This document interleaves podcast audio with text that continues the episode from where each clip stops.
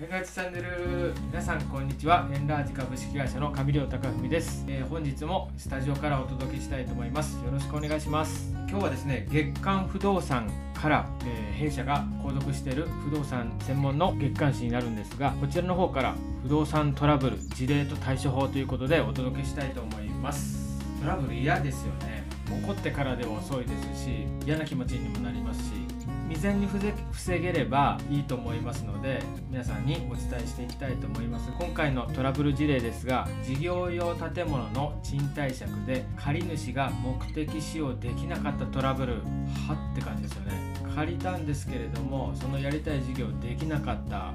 意味ないですもんね。こんなんどうしてくれるんやってなりますが、まあ、ちょっとまずは事例を紹介したいと思います。建物の事業用賃貸借において契約後に借主の目的使用ができないことが判明し契約の解除や借主に賃料内装費用の損害が生じたなどのトラブルになった事例が見られます。多いんですって。事業用賃貸借の媒介においては建物を借主が目的使用できるかについて特に注意が必要です。トラブル事例から考えよう。媒介業者の用途地域等の調査漏れによって借主が使用目,、え目的使用できなかった。事例用途地域違反。用途地域っていうのがですねその場所には定められてるわけです。例えば住宅を建てていい地域。その中でも3階建て以上建てたらダメな地域低層住居だけの地域ですとかマンションアパマンション建てていいですよっていうエリアもあります。住宅の地域そして商業地域お店を建てていいですよっていう地域もしくは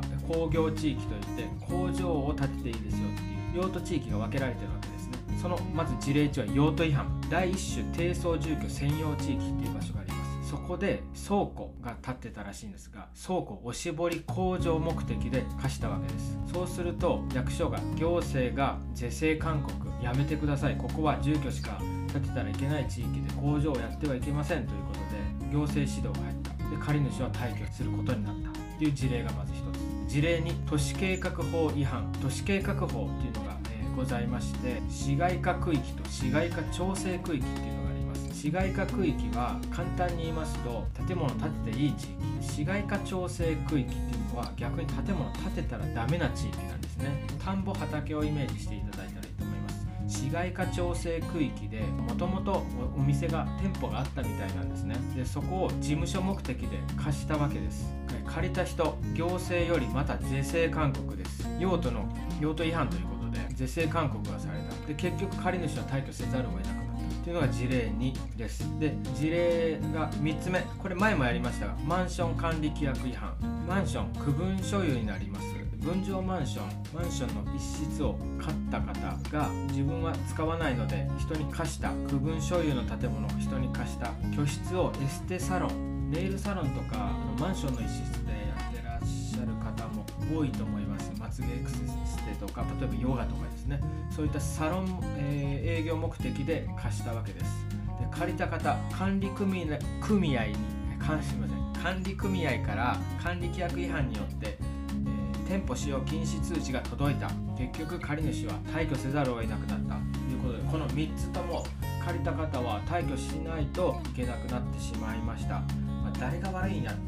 形になりますが当然借りた方はやっていいって言われて借りたわけですよね。で貸主さんも貸主さんまあ言ったら素人ですよね。なので何どういうふうに使ってもいいと思ってらっしゃる方も多いと思うんですけれどもそこはやはり不動産会社が調べないといけないですよね。では不動産会社媒介業者仲介した不動産会社何をしないといけなかったかと言いますと読みます。媒介業者が用途地域都市計画区域条例等の調査を漏らしたことによって当該規制によって借り主が建物を目的使用できないのに賃貸借契約を締結し,、ま、してしまったという事例が見られます。借主の建物の使用目的が用途地域等の規制に抵触しないかは媒介業者に求められる基本的な調査でありまた区分所有目的における占有部分の用途その他の利用の制限に関する管理規約の定めは重要事項説明宅建業法35条の必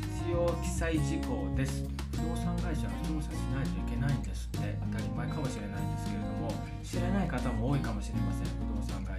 マンションの管理規約店舗やっていいって書いてあるかどうかは管理規約で調べて重要事項説明必ず説明しないといけないんです。ねしかしからなんですよ。ここがポイント。しかし各業界団体が提供する事業用建物賃貸借の重要事項説明書のひな形では借主の建物の目的使用に制限がある場合に法令に基づく制限の概要または用途その他の利用の制限に関する事項に個別に当該制限の内容等を記載する書式となっている。括弧売買の場合と異なり用途地域等の記載欄は設けられていないためこのような調査漏れが起きやすくなっているのではないかと思われます。簡単に言いますと重要事項説明で説明しないといけません。ただし我々が加盟している団体の書式重要事項説明書ひな形では用途地域何地域って書くようになってないんですよ。売買はあるんですよ。ねでも賃貸の場合ってそうやって詳しく書けるようになってない。店舗詳しくない不動産屋さんもいらっしゃるんですけれどもそういった賃貸を仲介しないといけなくなった時調査しないといけないってわからないですよね。書いてなかったら。なので僕の持論ですけれども、まあ、確かに不動産会社も調査しないといけないんですけれどもこういったひな形も業界団体は本部の方は書いていただきたい。分かりやすいように。調べてないあんたが悪いんやってなるんですけれどもきちっと団体さんもやっていただいて分かりやすく書式作っていただいてたら我々使う方もきちっと調査できますし記入漏れがあったらすぐ分かるわけですよそこから借り主さんに説明する。そしたらトラブルないですよね。なので今回いろんなトラブルが借りたは使えなかったっていうトラブル多いみたいですがまず一つは不動産会社がしっかり調べる。トラブル事例とかね調べたりとか、えー、まずはねあの美容室例えば飲食店工場倉庫事務所何でもですね何かをするために貸す場合は必ず調べる。その用途ができるかどうか用途でできるかどうかどこで調べるかっていうと行政ってさっき言いましたよね市役所各市役所に行ってできますということで聞いたらいいと思います。で借りる方も結局事業されるのは皆様ですので借りる方も必ず説明は受けて、えー、るんだけれども自分でもきちんと調べてください100%その方が正しいと思ったらいけないと思います。まあ、もちろん説明する側も100%しないといけないんですけれども借りる方もねやっぱり自分でされるのでご自身で聞きに行くのも一つ、えお願いしたいところ。で結局裁判になった時どうなるかというと事例ですよ。絶対ではないんですけれども大体の判例で10-0で不動産屋が悪いってならないんですよね。あのいくらかは借りる側にもちゃんと調べないといけないでしょっていう判例になってるご自身でもあの調べる必要はあります。そしてオーナーさんも不動産屋さんにきちっと調査してねと。何やってもいいんやけれども法令に反したらいけないよっていうことを一つ言ってあげたらあの全員がトラブルを未然に防げるんじゃないかと思います。あのトラブルってね当にね何にもな生まれないんですよ。本当にそう。だからトラブルのないように本当に借り主さん仲介業者貸主さんみんなできちっと調査して法令はきちっと守る。で守らずにやってらっしゃる方も分からずにね分からずにやってらっしゃる方多いんですけれども結局トラブルになった時に行政に皆さん相談に行かれて行政から指導が起きるということなんですよ。なのでトラブルが起きなかったらいいんじゃないかっていう考え方もあんまり僕は良くないと思いますのでまずはねきちっと用途を調べようというで不動産トラブル事例。今回は借り主が目的使用できなかったトラブルということでえぐいえぐい事例をご紹介させてもらいました。余談ですけど今マイク使ってるんですよね。ここにマイクがあるんですけれどもあのこうやって喋ると私の歌声が